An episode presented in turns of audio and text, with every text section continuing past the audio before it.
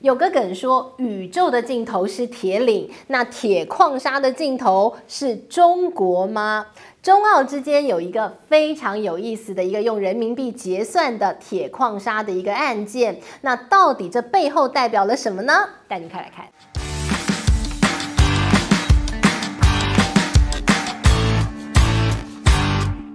Hello，大家好，我是志玉，今天跟大家来聊聊中澳关系。你要问我中澳关系有什么好聊？那不就是翻脸，那不就是割席断义吗？哎，不是，最近呢有一桩交易非常有意思，全世界最大的矿业集团必和必拓，它用人民币跟中国做了一个。铁矿砂的交易，那这个交易非常有趣，因为这个交易啊是澳洲把铁矿砂卖给中国，而当中的这个矿业集团必和必拓就用人民币交易。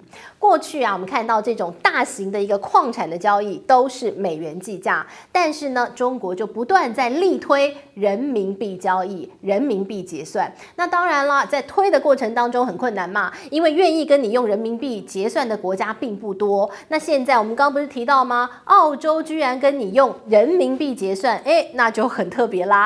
那代表着是两国关系破冰了吗？嗯，我们待会再说。但我们先来看这个交易了哦。这个交易呢非常有意思，是在七月十号。呃，这个必和必拓呢，它就是一个好多的铁矿砂卖到了中国，而且呢下货的地点在山东的日照港。然后因为呢这个是首度的人民币结算的铁矿石，所以呢就还办了一个非常盛大的剪彩仪式啊。那这个中国当然会趁机宣扬一下，呃，原物料呢可以用人民币。结算哟，做个广告之类的哦。那当然，必和必拓呢也接受了用人民币结算的方式嘛。但是你就好奇了，澳洲这不是美国的小弟吗？这不是五眼联盟吗？诶，这怎么会跟中国用人民币结算呢？这岂不是犯了美国大忌吗？哎，其实呢，这澳洲啊，每个国家当然都要帮自己国家利益考量啊。我即便是认你美国当大哥，但我有钱还是得赚啊。好，所以呢，澳洲图什么啊？澳洲呢，其实近来我们从它的汇率开始看起。呃，过去一段时间，你看到澳洲对美元的汇率呢，澳洲是贬值了，大约是百分之四点多。那中国呢，人民币对美元的贬值呢，大约有百分之六点多。这什么意思啊？啊，澳币相较于人民币来讲，对美元贬值的幅度比较轻微，也就是澳币稍微强势一点。所以呢，对澳洲来讲，我用人民币。跟你做交易，诶，那我澳币比较强啊，那我是不是赚的甜头比较多？但是呢，对于中国来讲，没关系，甜头给你赚，但我要用人民币结算，因为这是目前中国正在大力推行，希望跟所有国家的一些原物料交易都用人民币结算。这个是中国希望可以推动的去美元化的一个进程，也是希望可以推动人民币国际化很重要的一步啊。所以呢，可以说这样结果。皆大欢喜，澳洲你要多赚点，给你赚没有关系。但是哎，用了人民币结算，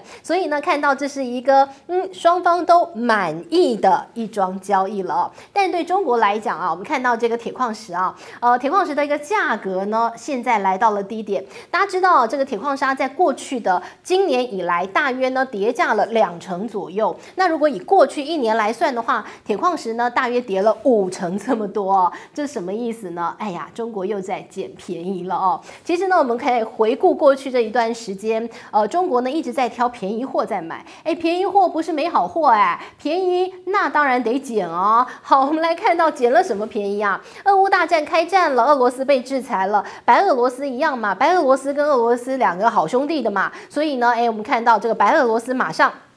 它的化肥卖得非常便宜，那中国呢就大买特买，买了一堆便宜的化肥。化肥贵的便宜的有差吗？都是一样的化肥啊。哎，只是因为呢这白俄罗斯倒霉被制裁了，所以呢哎刚好有便宜可捡，多买点多买点。后来俄罗斯被这个制裁啦，它的油没地方卖嘛，所以呢中国也趁机捡便宜捡便宜，买了一大堆便宜的原油。好，那现在又来了，哎，它铁矿石卖的很便宜，所以呢大买特买，多买一点。铁矿砂回家里头来哦，呃，大家知道呢，这个铁矿砂哦，呃，在这个全世世界当中，中国是一个钢铁产量大国，您知道吗？全世界的钢铁产量一半以上。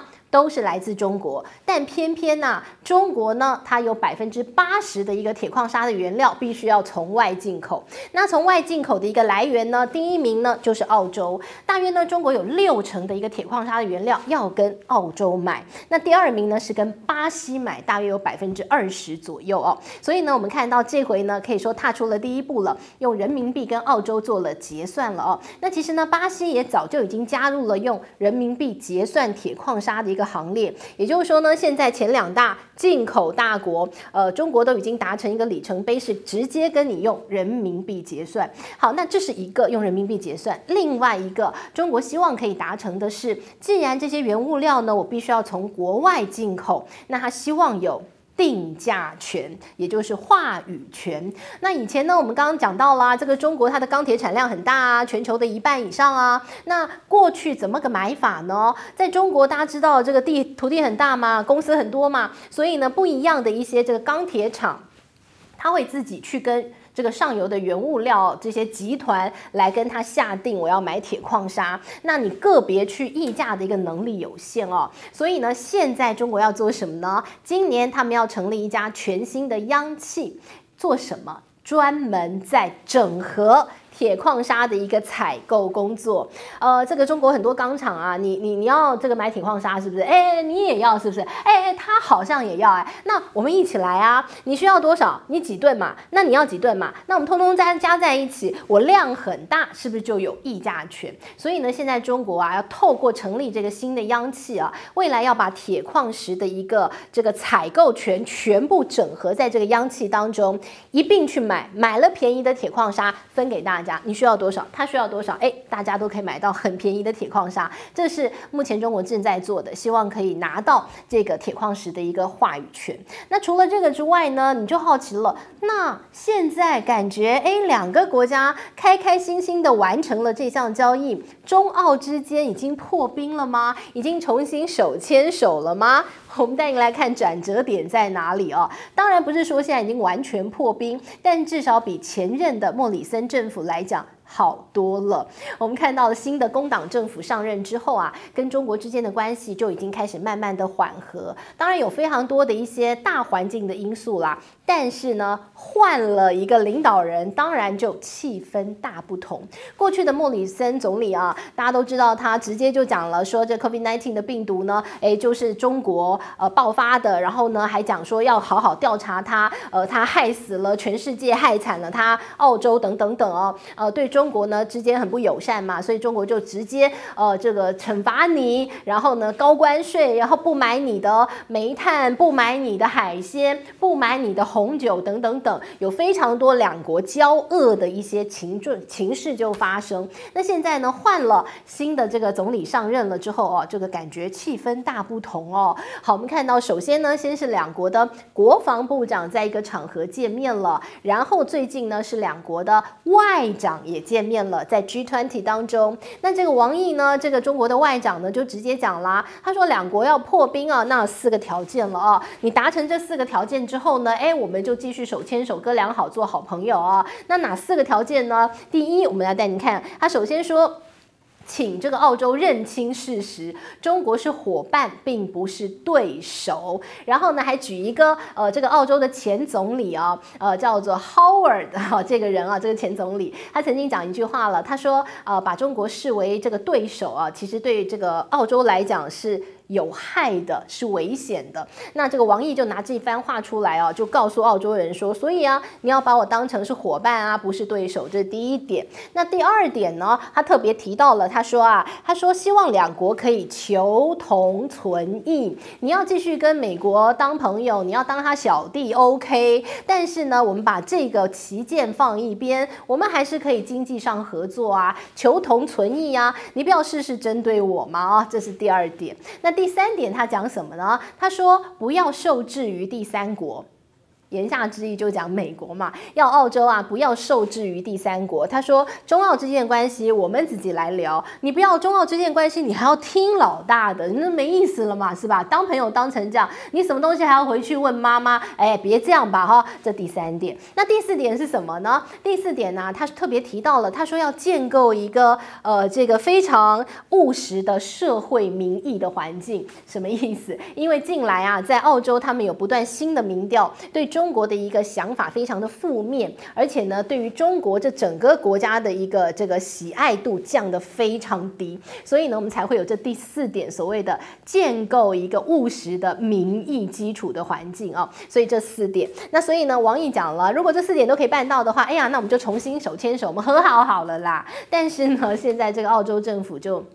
没有任何回应。好，但无论如何啊，我们现在看起来中澳之间关系还是微妙的。但是呢，从经济上的角度来看，已经开始慢慢破冰啊。还有一个征兆，这个征兆呢是谁说的？这个征兆是澳洲的这个财长他所透露的。因为呢，他讲说，中国近来呢似乎有意啊要恢复对。澳洲的煤炭进口，过去啊，这个中国非常需要煤炭，因为中国主要的一个电力来源就是这个烧煤的啊，呃，这个烧煤的发电。但是呢，我们知道，呃，这个煤炭过去呢，中国跟澳洲买很多很多，几乎呢百分之四十九都是跟澳洲买的动力煤回来发电啊。不过呢，在这个两国交恶之后，那个时候莫里森嘛啊，呃，这个讲错话之后啊，这个中国就说，那我就这个不买你澳洲的煤炭了。那个时候没有。有正正式的公文，但就是口头告诉央企、告诉国企说，你就别买了啊！央企、国企听话就不买就不买哦。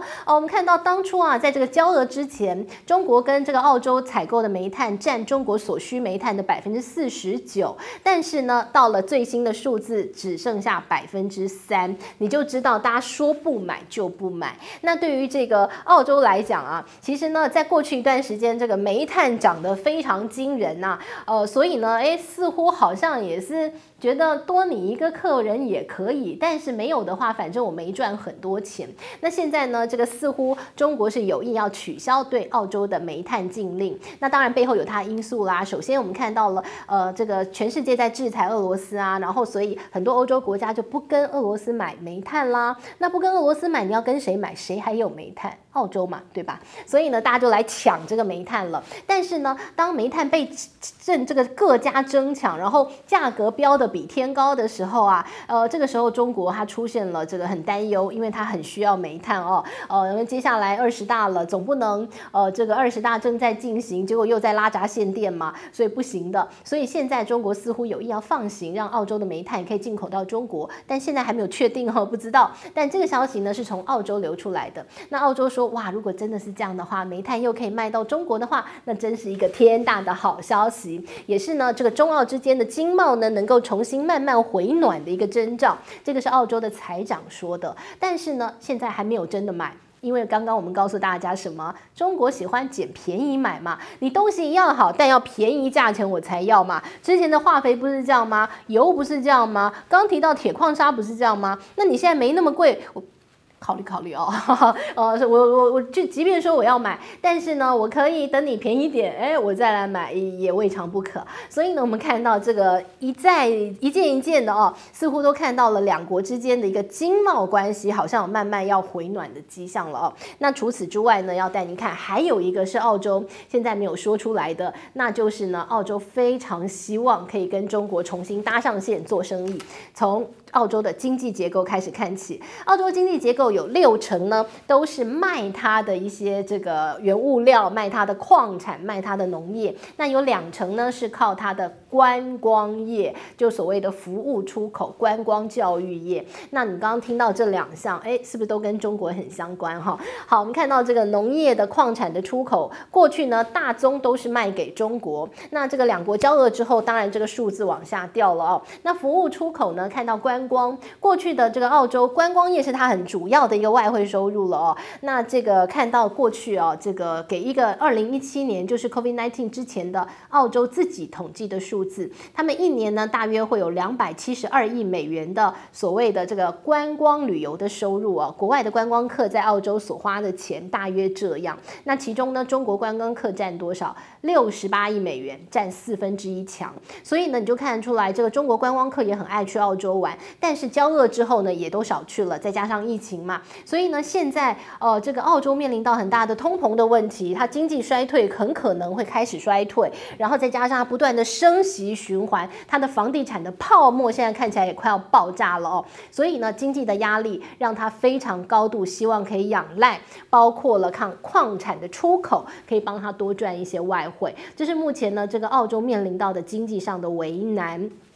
所以喽。结论来了哦，所以呢，看看呃现在的澳洲呢，如果可以跟这个中国重新破冰的话，重新在经贸往来上更紧密一些的话呢，或许是有助于澳洲走出目前的通膨经济困境。好，这是今天跟大家整理的中澳之间最新的一个关系的进展的更新，希望你喜欢今天内容喽，我们下回见，拜拜。